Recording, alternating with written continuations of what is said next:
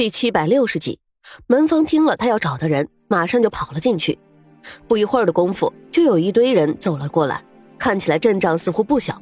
走在前面的女子一身蓝衣，鬓角上戴着一只牡丹步摇，身上是掩饰不住的华贵。郑小姐走出房门，看到站在门口的沈炼和苏月心，还是有些不敢相信，睁大了眼睛看了好一阵子，才终于反应过来，走上前来，亲热的拉住了苏月心的手：“苏姑娘。”你怎么来了？刚才门房过来和我说，一个叫沈炼的人找我，我还以为是假的呢，原来真的是你们啊！郑小姐十分高兴的说道：“我们有点事情，路过这里，有点困难，才来叨扰你的。”苏月心笑着说道，一边说着话，郑秀一边将两个人迎进了屋子里，命人送上来好茶招待，这才笑着点头道：“怎么了？遇到什么事了？需要我帮忙吗？”哦。没什么，只是我们的盘缠被偷了，这才会落到这个地步的。刚才走过来看到你家，变化很大呀。沈炼笑着说道：“嗯，是啊，变化确实挺大的。这段时间家里确实发生了一些变故。”郑秀的心情一瞬间变得低沉了下去。有什么是我们能帮忙的吗？苏月心敏感的察觉到了他情绪的变化，问道：“没什么，前段时间……”我丈夫过世了，丧事刚刚过去不久，好在你们来了，这次要在这里多住几天啊，让我好好的招待你们一下才行。”郑秀说道。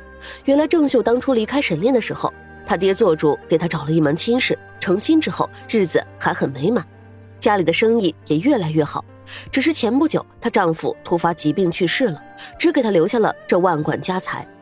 听到郑秀这么说，沈炼的心里突然一阵的难受。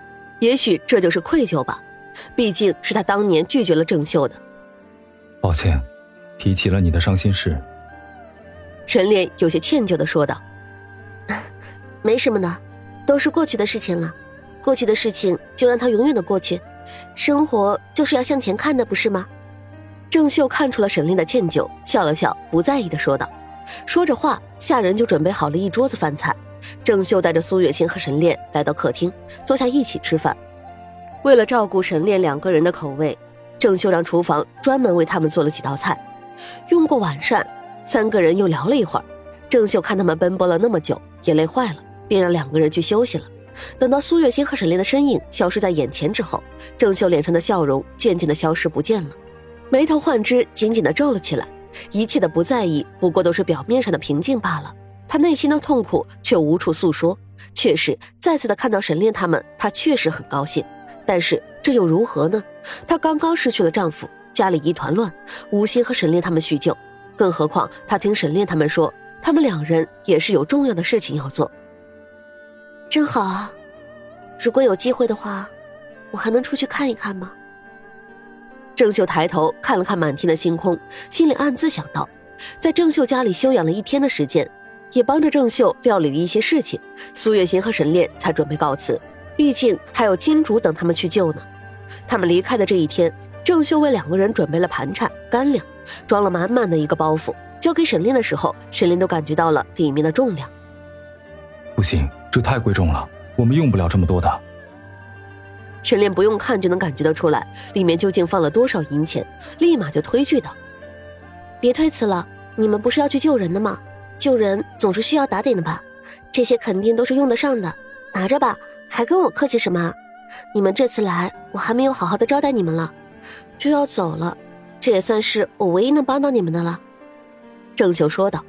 “郑小姐，谢谢你，等我们救完了人，一定会来找你的，只是到时候你可千万不要嫌弃我们烦啊。”苏月心拉住了郑秀的手，亲热的说道。经过这两天的相处，他对郑秀的好感度直线上升，已经把这个女人当做了自己的知心朋友了。如今又要分别，心里自然也是有些伤感的。不会的，我高兴还来不及呢。只要你们来，哪怕是在我这里住个几年都不成问题的。郑秀也笑着说道：“ 那我们就说好了，一定要等着我们啊。”苏月心说道：“嗯，一定的。”郑秀郑重的点头答应，心里却升起了一股无力感，因为他不知道自己的这个承诺是不是真的还可以实现。说完话，约定好之后，苏月仙和沈炼就正式和郑秀告别，离开了郑家，再次踏上了路途。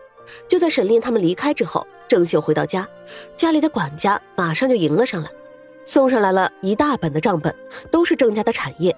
以前的时候是郑秀的父亲郑老爷在管，后来郑老爷走了，就是郑秀的丈夫在管。如今这郑家就只剩下郑秀一个人，沉重的担子一下子就全部落在了他的肩膀上了。管家的身体还算硬朗，只是腰却不自觉地弯了下去，腿脚也不再像以前一样那么的利索了。小姐，这是账本，您看一看吧。以后这些都是要交给你来打理的。管家说道。如今整个郑家老人已经没有剩下几个人了，也就只有管家还依旧会喊她小姐，其他人都是喊她夫人。接过账本，郑秀无力的点了点头，就将账本放在桌子上。自己扶着额头摆了摆手，管家叹了一口气，慢慢的离开了房间。管家离开，整个房间又陷入了一片的寂静之中，只有郑秀一个人的呼吸声存在。郑秀的心底升起了一种孤独感，好像一瞬间整个世界都只剩下了他一个人一样。除此之外，再也没有了一个人会在乎他，会在意他的生死。爹，我该怎么办？我坚持不下去了，我该怎么办？郑旭的脸上流下了两行热泪，忍不住的捂着脸趴在了桌子上痛哭起来。自从她爹和丈夫死去之后，整个郑家都是靠她一个人撑起来。她真的累了。那些郑家的外戚们一个个虎视眈眈的盯着郑家的这点家产，恨不得把他扒了皮吃掉。他不得不装出一副强大的样子，每天和那些人周旋，尔虞我诈，勾心斗角。他是真的累了，他承担不起这份责任。也许你会觉得他太过软弱了，一点打击都承受不住。可他承受的又只是我们看到的那点压力吗？亲人的背叛，家人的离世，每一件事情都是压在他心上的一把刀。他累了，真的累了。爹，女儿对不起你，女儿守不住您留下的这点东西，女儿不孝，女儿会亲自给您道歉的。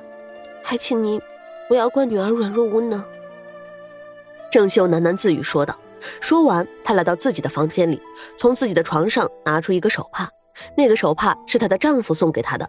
两个人成亲以来，她虽然说不清楚自己究竟爱不爱那个人，但总是有感情的。更何况那个人一直对她很好，她也有心，她能够感觉得出来那个人对自己的感情。她一直觉得自己对那个人只有相敬如宾的感情。可是直到那人死去了之后，她才恍然发现，原来不知道什么时候，那个人已经走进了她的心里。抱歉，以前我那样对你。我现在来陪你好不好？你等我一会儿，我马上就来找你了。郑秀将手帕贴在心口处，真爱无比的说道。说完话，他不知道从哪里拿出了一条白绫出来，动作缓慢而又坚定无比的悬梁自尽，结束了自己年轻的生命。而这个时候，外面的人都以为郑秀在房间里休息，没有一个人发现他的不对劲儿。等到发现的时候，已经为时已晚了。